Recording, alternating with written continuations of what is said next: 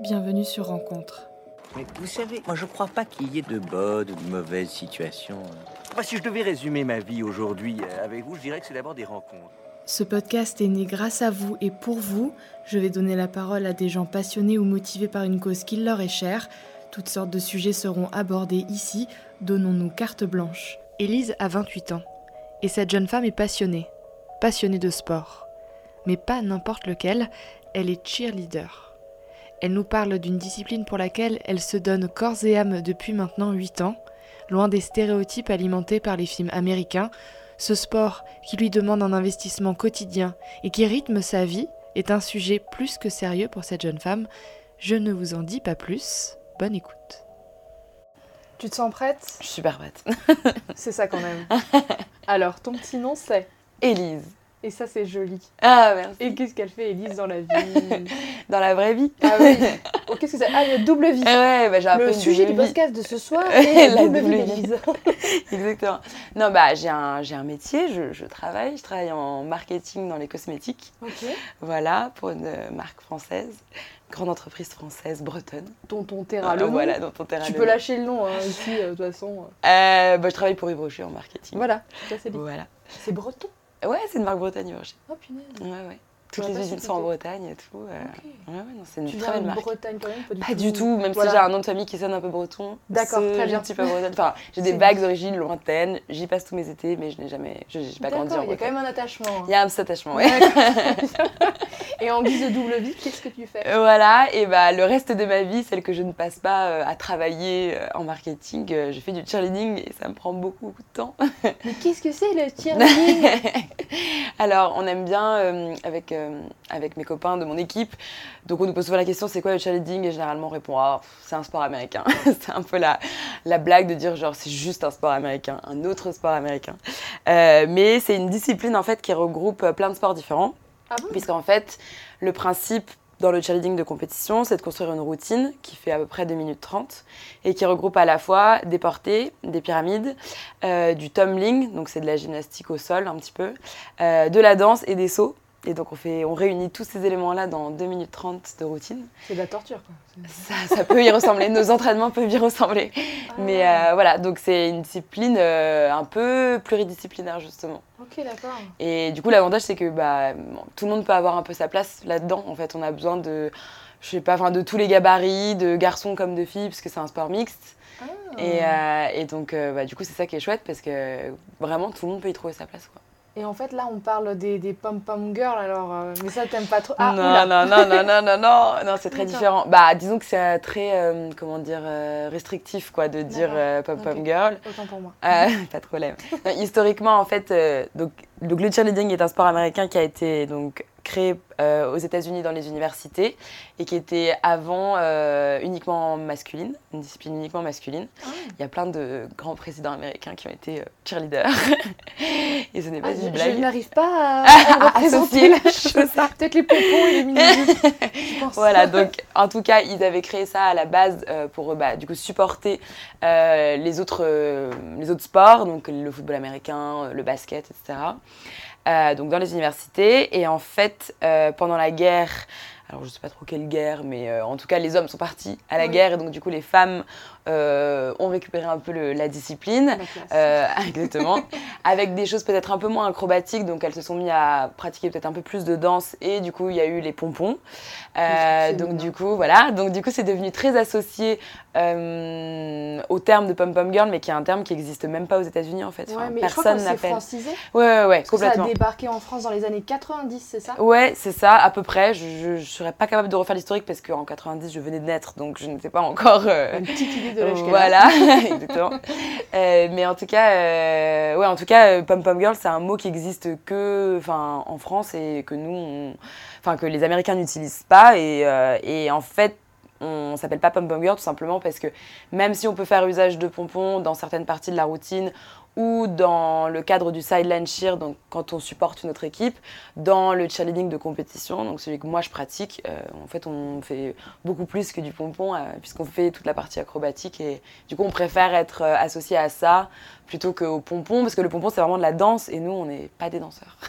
D'accord, donc vous n'êtes pas des danseurs, mais donc tu supportes pas d'équipe, c'est ça? Non, exactement. En fait, nous, on est un. Quoi. Ouais, en fait, il y, y, a des clubs et il y a des équipes qui sont créées pour supporter d'autres équipes. Ça existe beaucoup. ça existe beaucoup aux États-Unis et ça existe aussi un petit peu en France.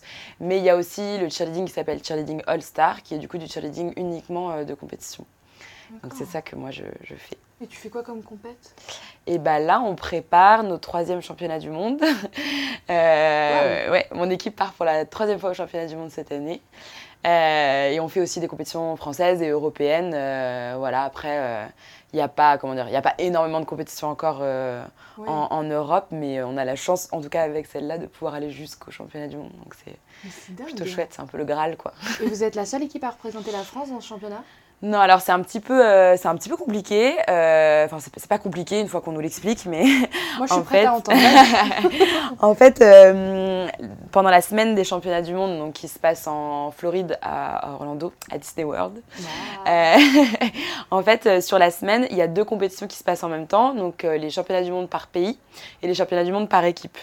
Donc c'est un peu, moi je dis toujours, c'est un peu la, comme la différence entre la Coupe du Monde et la Ligue des Champions euh, au foot, quoi. Les championnats du monde et voilà.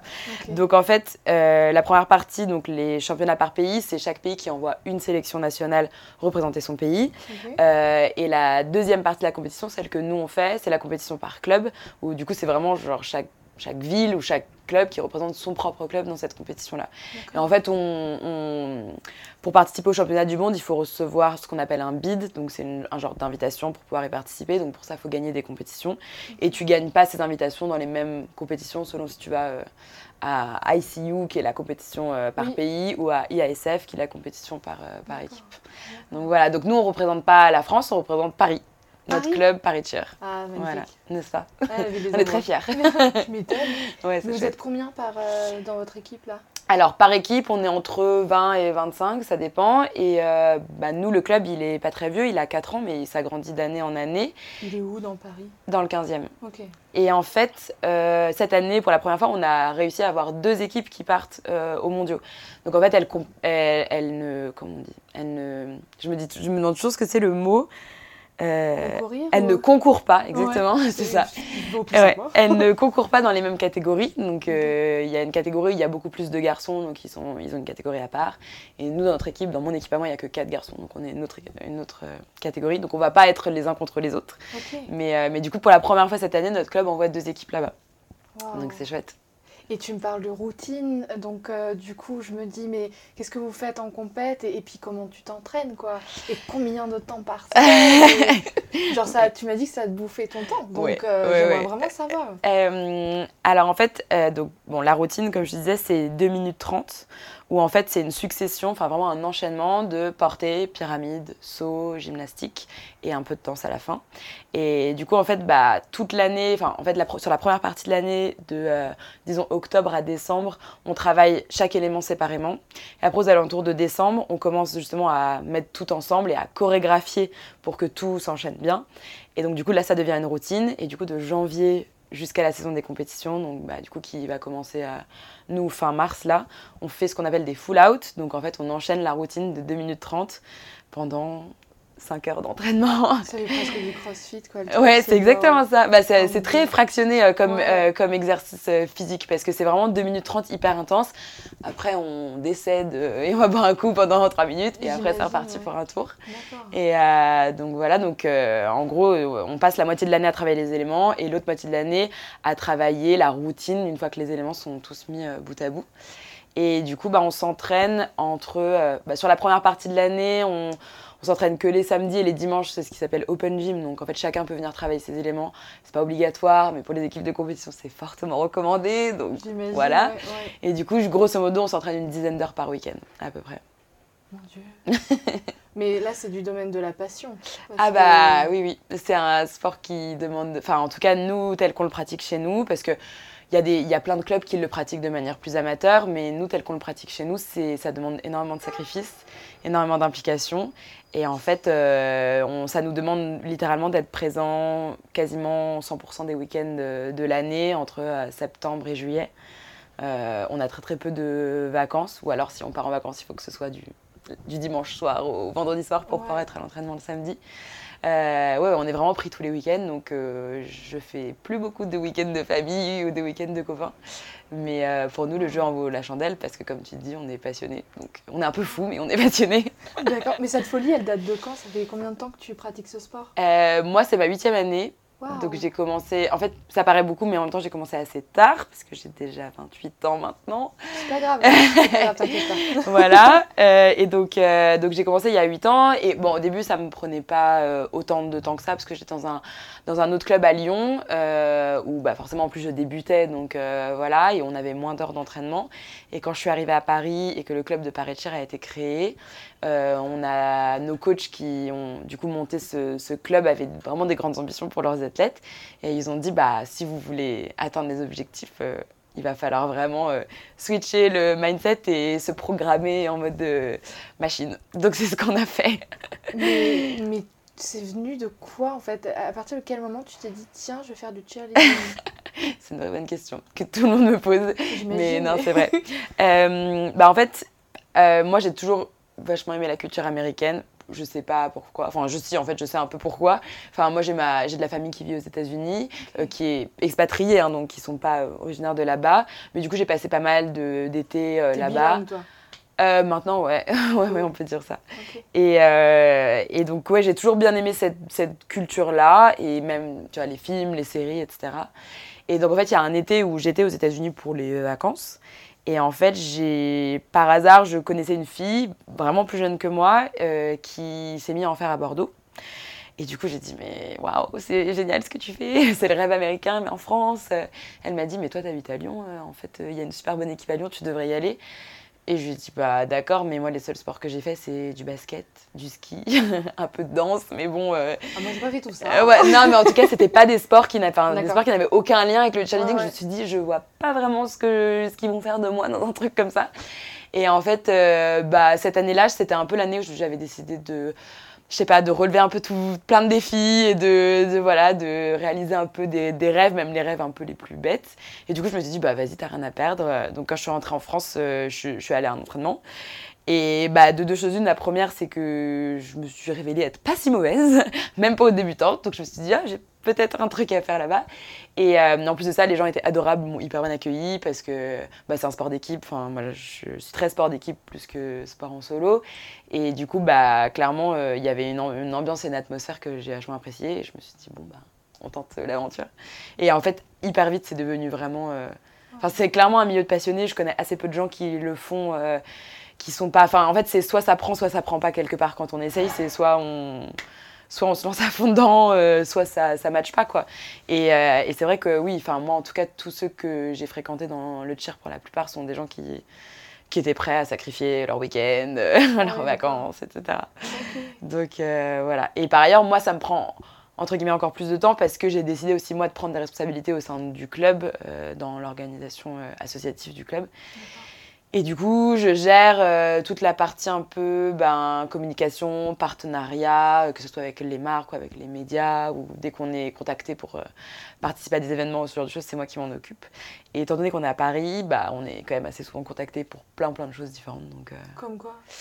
Ben, Ça peut être autant des événements sportifs, donc ça nous arrive d'aller justement faire ce qu'on appelle le sideline cheer, donc euh, bah, encourager des athlètes sur euh, soit des matchs de volley, des matchs de basket, des marathons, des semi-marathons, ce genre de choses.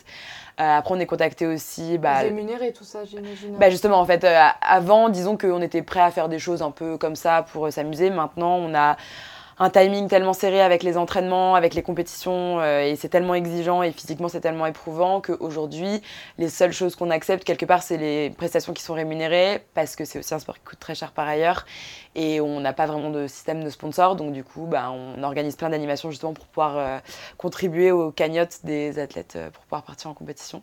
Mais on est du coup aussi contacté par des émissions de télé, par des entreprises privées qui veulent faire des événements internes à, leur, à leur boîte droite.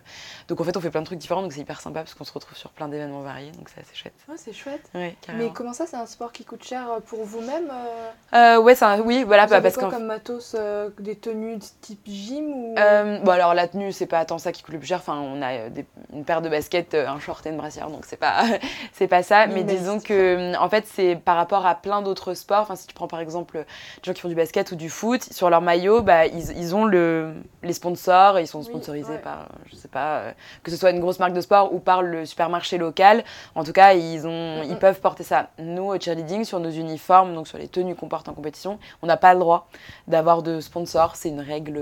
Enfin voilà, tu verras jamais de, de cheerleader avec des, des, des tenues euh, sponsorisées. Donc du coup, bon, c'est forcément pour une marque en termes de visibilité, c'est pas, pas génial. Euh, et en plus de ça, on est un sport qui est pas très connu, pas très médiatisé, notamment en France.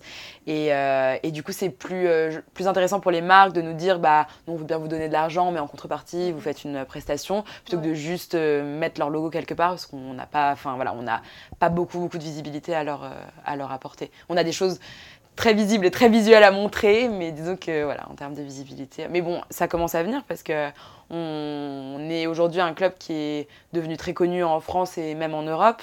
Euh, et du coup, bah, aujourd'hui, on a une communauté qui est très cheer, mais euh, on a une forte communauté qui, qui, nous suit sur les réseaux, etc. Donc, euh, donc c'est pas mal. Peut-être qu'un jour ça intéressera les marques, j'espère.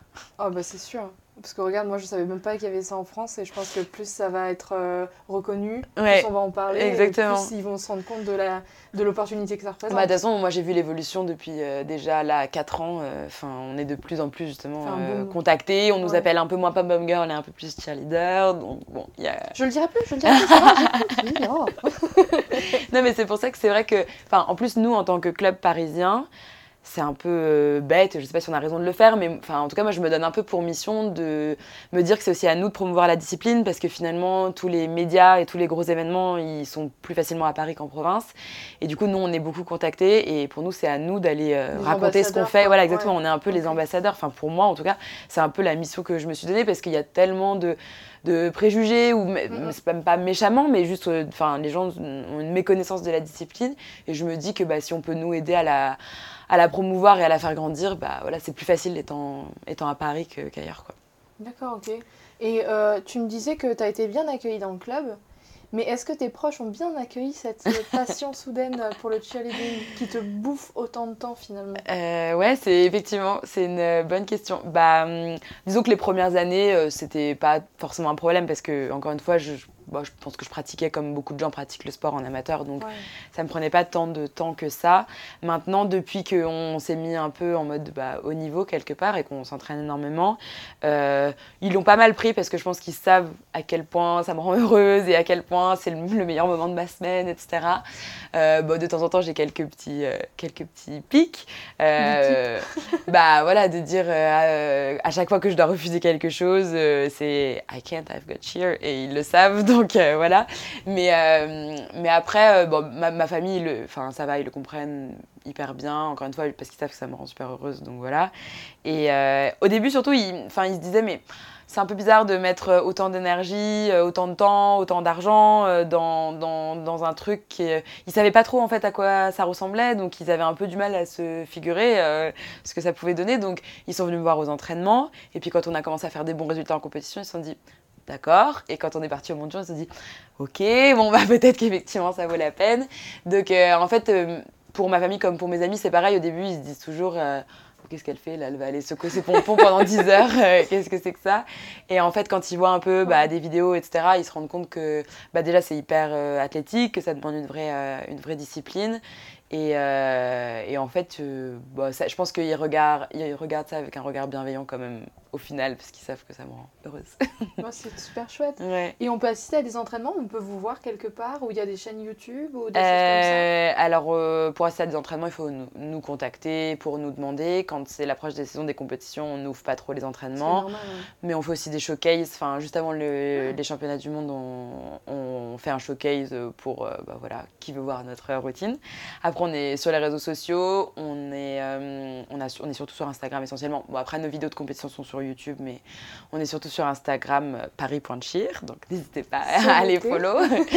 et en plus de ça, on a là lancé bah, une cagnotte en ligne pour nous, nous aider à, à partir justement dans les différentes compétitions qu'on a. Et du coup, dans le cadre de ce de, justement cette cagnotte en ligne. Ce qu'on propose en contrepartie, c'est de pouvoir avoir accès à une chaîne, une, Instagram euh, TV euh, spécifique pour euh, suivre toute notre préparation, etc. Donc, ah d'accord. Donc voilà. Vous avez du monde derrière vous? Ben, pour le moment, ouais, pas mal. On espère. Bah, après, ce qui, est, ce qui est super en France, c'est qu'il y a une... enfin, c'est un sport qui est très communautaire. Je pense que c'est aussi parce qu'on n'est pas très nombreux à le pratiquer, donc forcément, du coup. Tu sais combien vous êtes à peu près ou pas du tout? je sais pas, j'ai pas envie de dire de bêtises, mais je sais pas, euh, 1000 ou 2000 licenciés, je sais pas ah oui, c'est pas, pas énorme. Non, non, c'est vraiment, pas, c'est vraiment pas... Mais ça grossit vraiment d'année en année, en tout cas, enfin, ça c'est une certitude. Et du coup, bah, c'est sûr que quand il y a des équipes qui partent au championnat du monde, euh, tout le reste de la France est hyper derrière eux, donc est hyper soutenu, et c'est super agréable, ça pour le coup. on est... Puis nous, en plus de ça, on a aussi vraiment comme devoir, bah, parce que nos coachs sont des Américains et qu'ils essayent vraiment de nous enseigner... Euh, la culture et l'esprit vraiment du cheer américain. On est vachement aussi dans la culture de retransmettre ce qu'on nous apprend. Du coup, on organise super régulièrement des camps euh, où on va dans les autres clubs euh, en France. Là, je pars à Nancy dimanche euh, avec huit autres personnes de mon équipe pour justement faire un camp.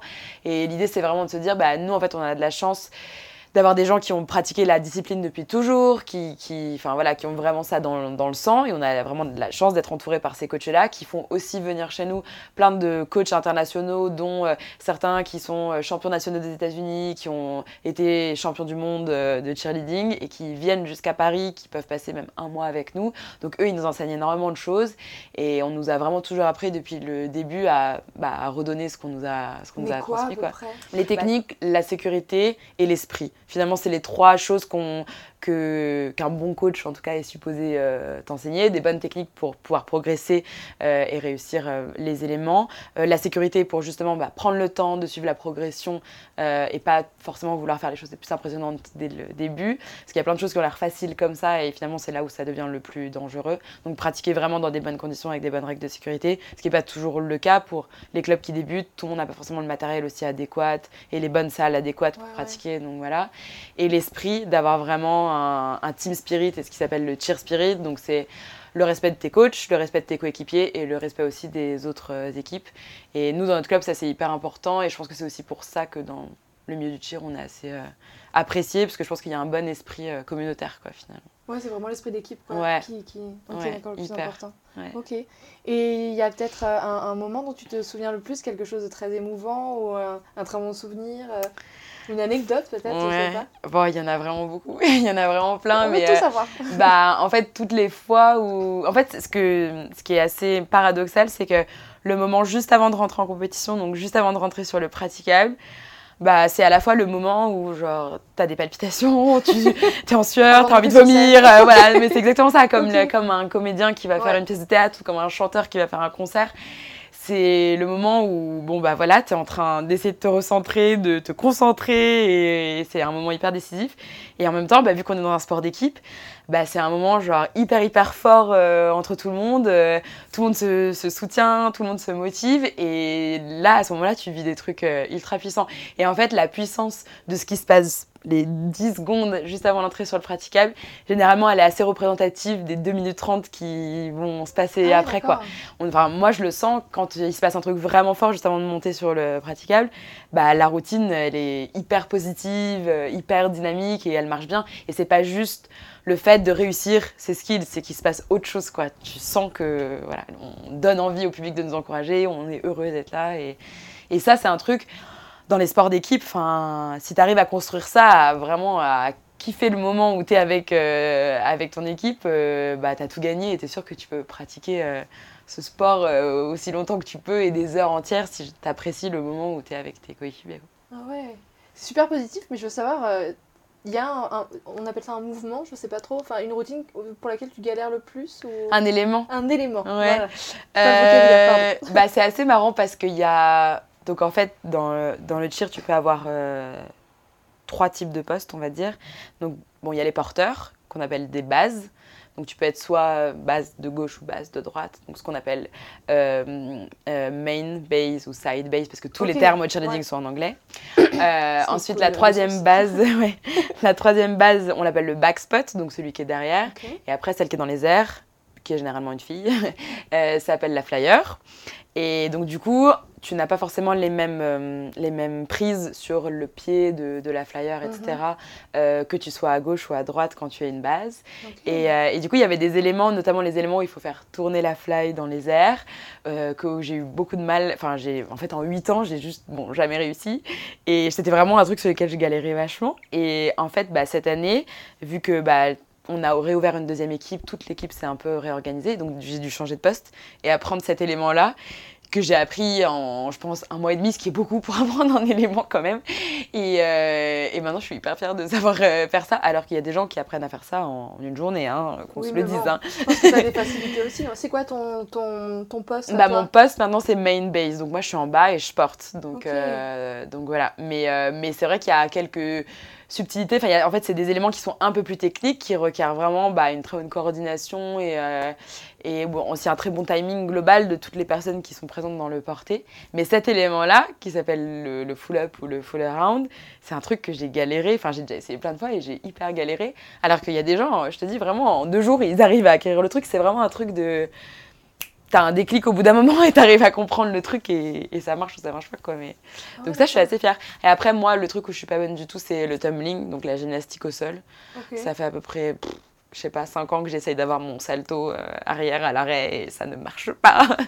Être hyper dur. Ouais, c'est très très dur. c'est très... Et ça fait peur. Bah le premier blocage, il est psychologique, je pense. peur de mourir. ouais, exactement. exactement. Peur de s'écraser au sol, peur de ah tout ça. Ouais, complètement. Mais, euh, mais bon, après, j'ai bon, ça va, j'ai d'autres qualités, donc j'arrive à trouver ma place dans la routine. Mais c'est vrai que normalement, on dit qu'un bon cheerleader, il doit avoir les deux, à la fois les, les compétences pour les porter et les compétences euh, de gymnastique. Et bah, quand on n'a pas l'un ou pas l'autre, c'est un peu plus risqué parce qu'en début d'année, il y a quand même des sélections. Euh, et en fait, bah, le jour où il y aura euh, une fille qui euh, basera aussi bien que moi ou mieux que moi et qui en plus aura des éléments de tumbling, bah, peut-être que je me ferai prendre ma place. C'est possible que tu te fasses écarter C'est possible, ouais, c'est possible. Oh bah, en fait, on a de plus en plus de, on a de plus en plus de demandes chaque année, et, euh, et en fait, bah, on est obligé de, de sélectionner. Euh, c'est pas tant, euh, enfin, c'est bien sûr d'une part pour la réussite de l'équipe, mais aussi pour faire en sorte que chaque athlète se développe au bon niveau. En fait, ça sert à rien de mettre à tout prix un athlète dans une équipe de meilleur niveau s'il n'a pas acquis les, les éléments, les éléments de débutant et la bonne progression d'abord. Et aujourd'hui, il y a de plus en plus de demandes, donc on est obligé effectivement de faire des sélections à chaque euh, début d'année. Et j'imagine qu'un jour, il y aura quelqu'un qui sera plus fort que moi, qui aura. Ouais, bah, c'est pas grave. Je me dis que ça voudra dire aussi que qu'on a réussi à emmener le cheerleading dans un, enfin, voilà, dans un bon mouvement. Ça voudra dire que le niveau il progresse. Euh, donc c'est vrai, puis j'ai quand même 28 ans, donc bon, oh, mais ça va, ça va, j'en ai 26, tu me fais pas. mais mais vous ne tirez pas dans les pattes quand même. Euh. Ah non, pas du tout. Pour le coup, euh, vraiment pas une décision commune si... Bah, de toute manière, on sait, on sait que c'est les coachs qui prennent la décision et qu'il n'y a pas de traitement de faveur. Donc ça, c'est la première chose. Donc en fait, ceux, généralement, ceux qui sont pris, c'est ceux qui travaillent le plus. Donc il n'y a pas d'injustice en fait. Ceux qui n'ont pas travaillé, ben, ils peuvent être rétrogradés, ils peuvent perdre leur place dans l'équipe. Donc c'est... Bon, malheureusement, c'est pas uniquement au mérite, parce qu'il y a des gens qui travaillent très très dur et qui n'acquièrent pas forcément les, éléments, et des gens qui auront plus de facilité, donc qui travailleront moins, mais qui auront les éléments. Donc c'est pas uniquement au mérite. Mais je veux dire, généralement, enfin, on dit, il y a une phrase qui dit que en français, le travail acharné euh, bat le talent quand le talent ne travaille pas assez dur. Donc euh, finalement, c'est. Voilà, boum Donc finalement, c'est un peu vrai, c'est que les gens qui sont pris sont ceux qui, qui, sont hyper déterminés et qui ont le plus envie et, et qui travaillent le plus dur pour acquérir les éléments qu'ils n'ont pas. Chose que j'essaye de faire avec mon tumbling, mais ça ne marche pas du tout. ça va venir, c'est sûr. Ça va venir, ouais. D'ailleurs, voilà. quand, quand, tu dis, vous, quand, quand, tu dis vous, vous travaillez beaucoup, euh, j'imagine pas, niveau hygiène de vie, qu'est-ce que ça donne en fait? Est-ce que tu es obligé d'avoir euh, comme un, un, athlète, euh, parce que les athlètes quand ils se préparent, c'est genre ça se voit au niveau du sommeil, mm. de ce qu'ils mangent ou des choses comme ça? Euh, bah, ce qui est sûr, c'est que notamment à la saison des compétitions, euh, enfin, on peut plus rigoler de toute manière, notre corps ne peut plus nous le permettre. Quand on s'entraîne 10 heures le week-end, euh, tu sais que tu peux pas faire la fête et boire à outrance le vendredi et le samedi.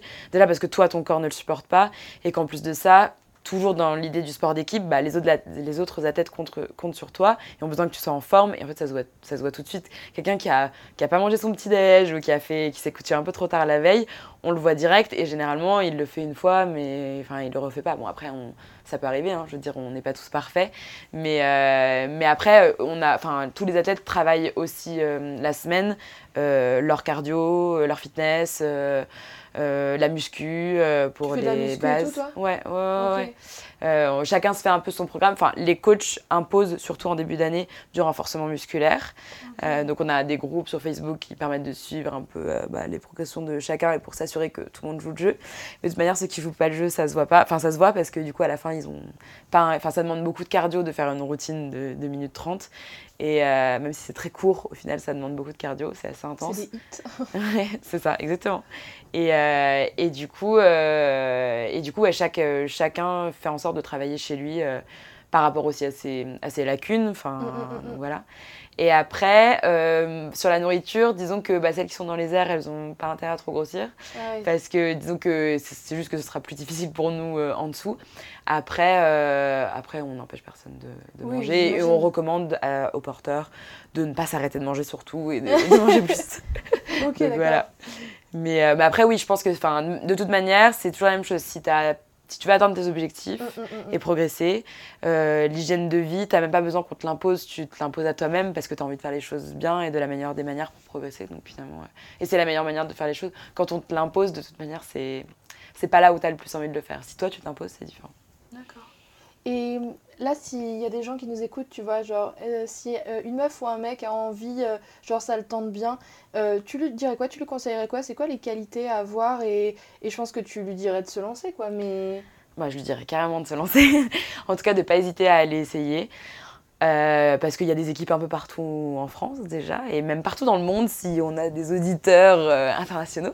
Oh là là euh, Écoute, on peut, voilà, hein, on peut tout imaginer. Rêvons, rêvons. et non, bah, y a, y a, je pense que la, la première qualité, c'est vraiment d'avoir un, un, bon esprit d'équipe. C'est-à-dire qu'en fait, on fait un sport, il ne peut pas y avoir d'ego. Mm. Euh, et il n'y a pas beaucoup. Enfin, comment dire, dans le sport, généralement, c'est assez facile de laisser son ego prendre le dessus.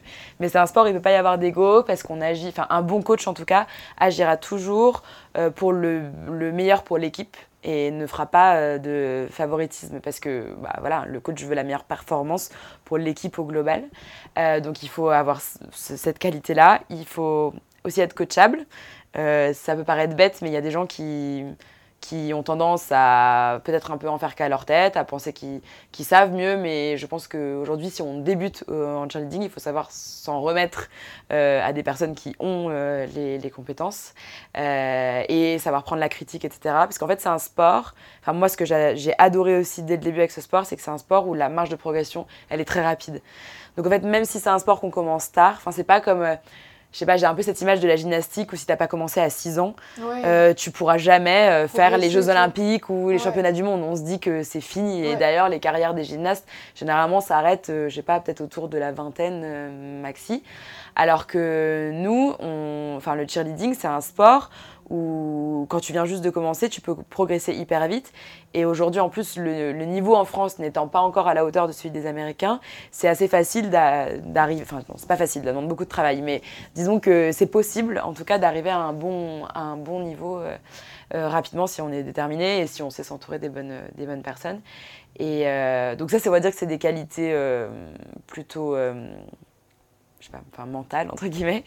Euh, après pour les qualités physiques, bah, ce que je disais c'est que finalement il y a de la place pour tout le monde. Euh, on n'a pas besoin euh, que de gens euh, menus et tout fins, ni de que de gens hyper baraqués ou que de gens grands ou que de gens petits. Enfin, justement, il faut de tout. Et c'est hyper important pour l'équilibre de l'équipe, justement, d'avoir un, peu de, de, tout. Donc chacun peut trouver sa place. C'est une discipline mixte où, dans, au sein d'une équipe, nous, on a des les plus jeunes, elles ont 13 ans et les plus vieux, ils ont 30 et quelques. Donc c'est pareil, il n'y a pas non plus, il a pas non plus d'âge. Et finalement, on trouve toujours une place et un rôle à jouer dans, dans, une équipe. Et donc ça, c'est... Enfin, ça, c'est hyper chouette aussi. Je trouve que c'est un truc qui peut. Il faut pas avoir peur de se dire, mais, mais moi, en fait, avant, j'ai jamais fait de danse, j'ai jamais fait de gym. Ouais, ce que tu dédié, Exactement. En fait. Ouais. Et heureusement que je me suis pas arrêtée à ça. Ouais, Quel gâchis si j'avais pas découvert tout ça. Mais euh, il faut, ouais, il faut pas s'arrêter à ça. Et on a vraiment besoin de, enfin, de, de, de, toutes les, de toutes les typologies de personnes différentes et peu importe le background. Alors, bien sûr que si on a fait de la gym, on aura des facilités sur la partie euh, gymnique parce qu'en plus, on a une bonne connaissance de, de son corps. Mais, mais finalement, euh, si tu es un coureur et que tu as un très bon cardio, bah, on a aussi besoin de toi. Et si tu fais de la musculation, bah, on a aussi besoin de toi Ouais. pour être capable de porter les filles dans les airs. Enfin, donc, euh, enfin, il n'y a pas de background particulier à avoir. Il faut pas avoir peur de ça. Et euh, donc voilà, il n'y a pas vraiment de, de compétences finalement physiques requises parce que moi, je pars du principe que même quand on est déjà adulte, même passé 25 ans, tout s'apprend en fait. Ouais. Donc, euh, donc voilà. Et je pense que c'est un truc qu'il faut se garder comme ligne de vie, en fait, de se dire qu'il n'y a rien qui est inatteignable, tout peut s'apprendre à un moment donné. Et ça vend du rêve, hein. Euh, T'as jamais craqué? Il n'y a jamais eu des moments très difficiles où... J'ai eu envie de tout arrêter. Oui, par exemple. Euh, franchement, non, parce que, enfin, honnêtement, je, je- non, parce que ça m'apporte beaucoup trop de bonheur par rapport à tout. Enfin, si on met dans la balance euh, tous les sacrifices versus euh, tout le bonheur et l'adrénaline que ça procure, euh, finalement, la balance elle s'équilibre. Donc, pour le moment, non, j'ai pas eu envie. Maintenant, c'est sûr que ça, ouais, encore une fois, ça me demande des sacrifices, ça m'empêche de faire des choses. Je dois faire des choix, mais choisir, c'est renoncer. Et aujourd'hui, je suis pas prête à renoncer au cheer, pas encore. Et je me dis aussi qu'il faut le faire tant que mon corps me le permet. Et tu t'imagines déjà, genre, ta vie après le cheerleading ou pas du tout? Moi, j'imagine pas ma vie sans, mais, Ouais. mais non, bah disons que hum, je pense que je retrouverai d'autres choses à faire. Je, je trouverai de quoi m'occuper, c'est sûr. Euh, je retrouverai peut-être aussi une vie euh, sociale hors du cheer, parce que c'est des gens avec qui aussi on passe tellement de temps que bah, ça devient notre famille, quoi. Finalement, c'est un peu la, la famille qu'on qu'on a choisie. Et euh, mais pff, enfin après c'est je sais pas, je sais pas comment sera ma vie après, je pense que je trouverai de quoi m'occuper, mais ce qui est sûr, c'est que j'ai donné aussi beaucoup de ma personne dans le développement même du club et de la discipline, et du coup, je pense que j'essaierai d'une manière ou d'une autre de garder un, rester là, un peu un pied dedans. Ok. Et entraîner peut-être carrément des équipes ou ça demande encore d'autres... euh, Hum, bah, je commence un peu à le faire. Enfin, je- j'en- j'entraîne pas nécessairement des équipes de mon club parce que c'est un peu incompatible avec euh, bah, déjà tout le temps que demande de- mm, en tant qu'athlète. Mais du coup, via des camps, euh, soit qu'on anime à plusieurs, soit que moi j'anime parfois toute seule dans des équipes, je coach un peu. Après, c'est pas ce que je préfère pour le moment, mais après, peut-être qu'à terme, si c'est ce qui me permet de garder un pied dedans, peut-être que c'est ce que je ferai. Mais euh, c'est pas, le- pas la partie que je préfère. Je préfère faire que Ouais, bah oui, qu'enseigner pour le moment. Ok, d'accord. Et euh, pour, euh, pour ce qui est des clichés, euh, entre l'image qu'on se fait de la cheerleader et la vérité, c'est quoi le, le truc? Donc il y a déjà les pompons, Ouais. ça on peut oublier. Euh, bah, je pense que c'est moins glamour que l'image qu'on en a. Si quelqu'un vient à l'entraînement, il se rendra compte que c'est beaucoup de sueur, beaucoup de bleu, beaucoup de, de coups. euh, bon, euh, voilà, c'est c'est beaucoup moins glamour que ce qu'on peut croire. Après, quand on regarde une routine, oui, c'est toujours euh, joli. Euh, Les filles, elles sont bien coiffées, bien maquillées, euh, elles font des petits sassy moves, etc. dans leur routine. Mais parce que l'objectif de la routine, c'est de faire croire au public que ce qu'on fait, c'est facile. Donc du coup, on rajoute beaucoup de paillettes et de et d'artifices pour pour que ce soit un show et qu'on fasse croire que c'est facile. Maintenant, les entraînements, donc en fait les coulisses un peu de la discipline, sont beaucoup moins glamour parce que encore une fois, c'est ouais, c'est juste, enfin, on est juste des athlètes. euh, comme dans n'importe quel sport, donc euh, enfin voilà, on transpire beaucoup et, euh, et c'est, enfin ouais, sur cette partie-là, euh, voilà. Et après, sur la partie aussi, il y a aussi le cliché de dire que dans un film d'horreur, celle qui meurt en premier, c'est toujours la cheerleader, parce que c'est la plus bête, parce que voilà. Vous êtes pas si bête, finalement, non, hein. on n'est pas si bête. non, mais ça, c'est c'est une autre chose aussi. Ça, c'est assez commun, comment dire, au sport en général, mais la beauté du sport, c'est d'arriver aussi à réunir autour d'une même passion des gens qui viennent de plein d'horizons différents, tant en termes d'horizons social que d'horizons professionnels. Euh, En plus, bah, nous, avec le fait que ça mélange aussi vachement d'âges différents, bah finalement, euh, quand on regarde, non, on n'est pas si bête que ça. La plupart d'entre nous euh, font encore des études ou ont fait des études euh, ou ont des, ont des jobs. Enfin, voilà, on n'est pas juste des bécasses blondes euh, qui rigolent. euh. Elle est blonde, mais c'est pas une bécasse, Ouais, ok Je suis blonde, je suis blonde. J'assume. Non, mais t'as bien le droit. Regarde, moi, je les colore bien pour être blonde. euh, C'est vrai, c'est vrai. Vous, avez, vous rêvez toutes d'être nous, finalement. Exactement, exactement. Je, je rêve d'être une cheerleader. On- on- je pense qu'on a toutes rêvé un jour de. de Un peu, hein. Ouais. Ouais. Bah, en fait, c'était pas les princesses Disney, hein, c'était Ouais. vraiment genre. Ouais, euh, ouais, je suis d'accord. Mais c'est la- ça, tu, quand je te dis, tu vois, culture américaine, Ouais. c'est ce côté-là. Et c'est un peu l'impression aussi de vivre un peu le rêve américain en France, tu vois. Ouais, je vois Il y a un peu bien. ce côté-là. Et encore une fois, parce qu'on a aussi la chance d'avoir à la tête du club des vrais Américains qui inculquent vraiment ce. Enfin, tout ce, que, tout ce qui est dans la culture populaire américaine, le fait, de- enfin, le dépassement de soi, le fait de croire en soi, de croire en les autres. Enfin, je trouve que ça, c'est un truc que, enfin, moi, j'ai jamais retrouvé ça euh, presque ailleurs que, que là-bas. Et s'il y avait un truc que tu pouvais retenir, enfin, qu'est-ce que tu as inculqué, qu'est-ce que tu as apporté le plus euh, ce sport-là finalement? Aujourd'hui, là, avec du recul, tu pourrais dire quoi? Euh, ben, honnêtement, il y a, plusieurs choses, mais la, la première, c'est. La première, je pensais pas être capable de réaliser autant de choses que ce que j'ai fait là. Et si j'ai réussi à le faire, c'est parce qu'on a cru en moi et qu'on m'a fait comprendre qu'il fallait que moi aussi je croie en moi. Euh, je pensais pas non plus être capable d'avoir autant de détermination pour un, pour un, un objectif commun, finalement. Euh, ouais, je, je pense que je suis. Quand je me retourne et que je regarde tout ce que j'ai fait déjà jusqu'à maintenant, je me, je me, suis dit- je me dis, ouais, waouh, tu peux quand même être, tu peux quand même être fier du chemin parcouru. Et en plus de ça, enfin, je me suis remis. Enfin, j'ai arrêté le sport pendant longtemps, un peu comme tout le monde pendant les études supérieures, Ouais, parce que ouais. voilà, on est pris, qu'on fait la fête, que voilà. Ouais, Et puis même, on, on trouve pas le temps, quoi. Ouais, et puis en plus, t'es toujours six mois à un endroit, six Mm, mois à un autre pour des stages, etc. Donc c'est difficile de s'engager dans un truc. Et donc moi, j'ai repris le sport par rapport, euh, enfin, avec le cheer. Et je me suis rendu compte à quel point c'était un besoin en fait de- vital euh, pour moi. Et enfin aujourd'hui aussi, j'ai jamais été dans une, une aussi bonne condition physique que ce que je suis aujourd'hui. Et vu que en plus il paraît qu'il faut faire tout ça avant 25 ans parce que sinon après on, Mmh. on vieillit, on devient Ouais. gros et, et voilà. Mort. On n'arrive pas à perdre euh, les kilos et le double manteau qu'on a pris pendant ses études si on ne perd pas à 25 ans. Quel pas de pression. menton. Non, mais on l'a tout. hein. non, je suis pas d'accord. Pas du ah ouais, je vois très bien, ouais. Mais euh, du coup, euh, ouais, ça t'a. C'est vraiment. Moi, je trouve ça trop beau. Genre, on, on voit même quand on parle, t'as le sourire aux lèvres. ça t'a vraiment. C'est c'est là. Et niveau confiance en toi, j'imagine, ça t'a aidé beaucoup ou pas du tout ou- Euh, si, si, bah carrément. Bah après, enfin. Enfin, faire un truc qu'on aime, je pense que ça fait juste du bien, Ouais. quoi. En fait, je suis capable d'en parler pendant des heures. Enfin, tu vois, là, la conversation pourrait encore durer euh, toute la nuit.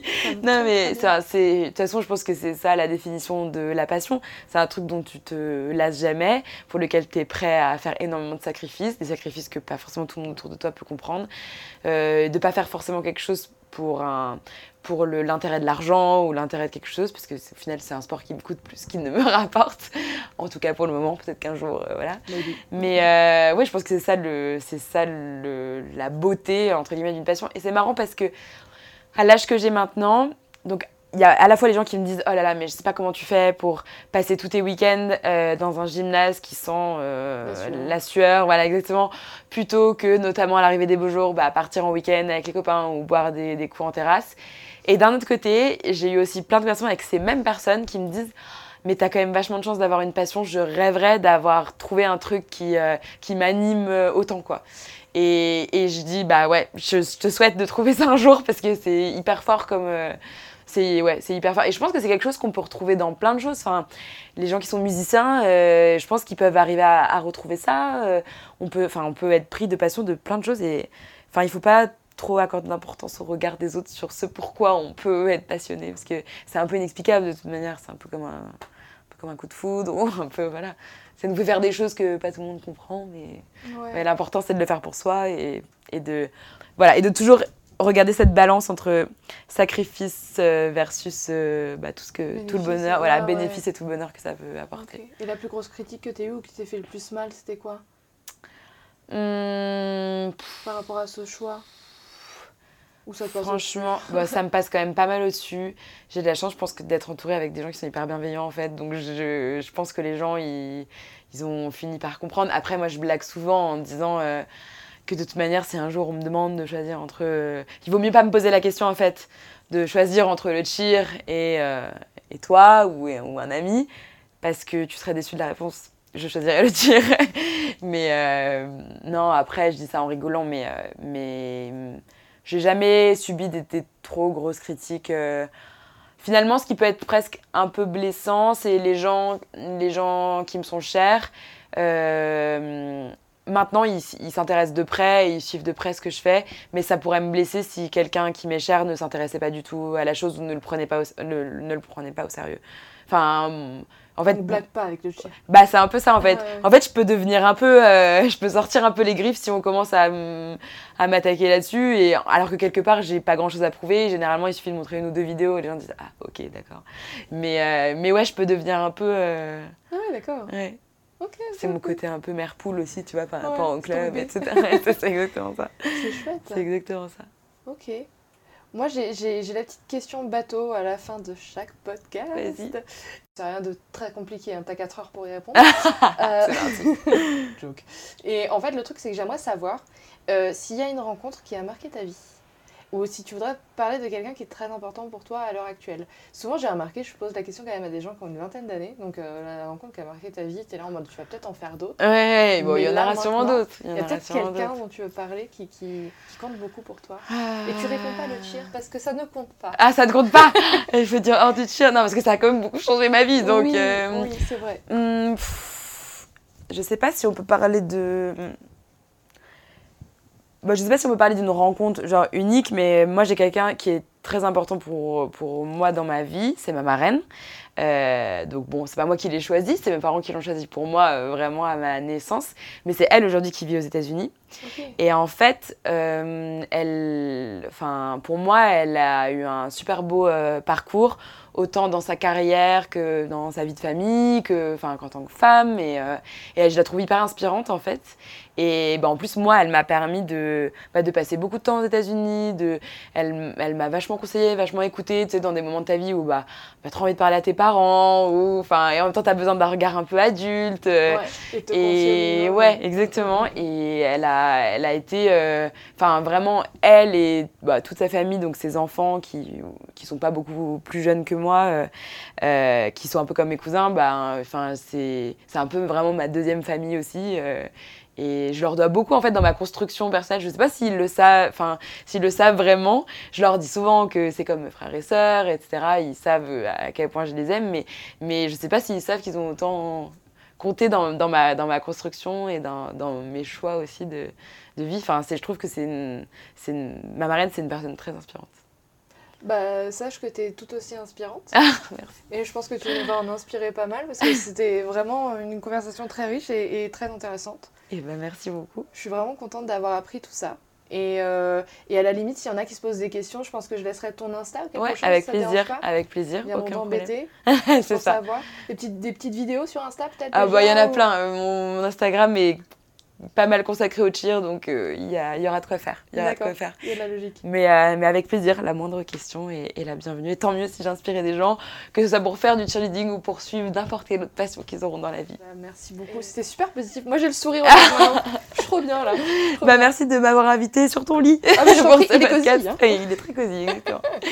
bah écoute, euh, merci pour tout. Et nous, je pense qu'il s'accorde avec moi pour, pour te dire on te souhaite le meilleur. Merci beaucoup. Vraiment. Merci. C'était le quatrième épisode de Rencontre. Merci d'être un peu plus nombreux chaque jour. Grâce à ce podcast, je peux rencontrer des gens passionnés et passionnants. Merci, vive le partage et à bientôt.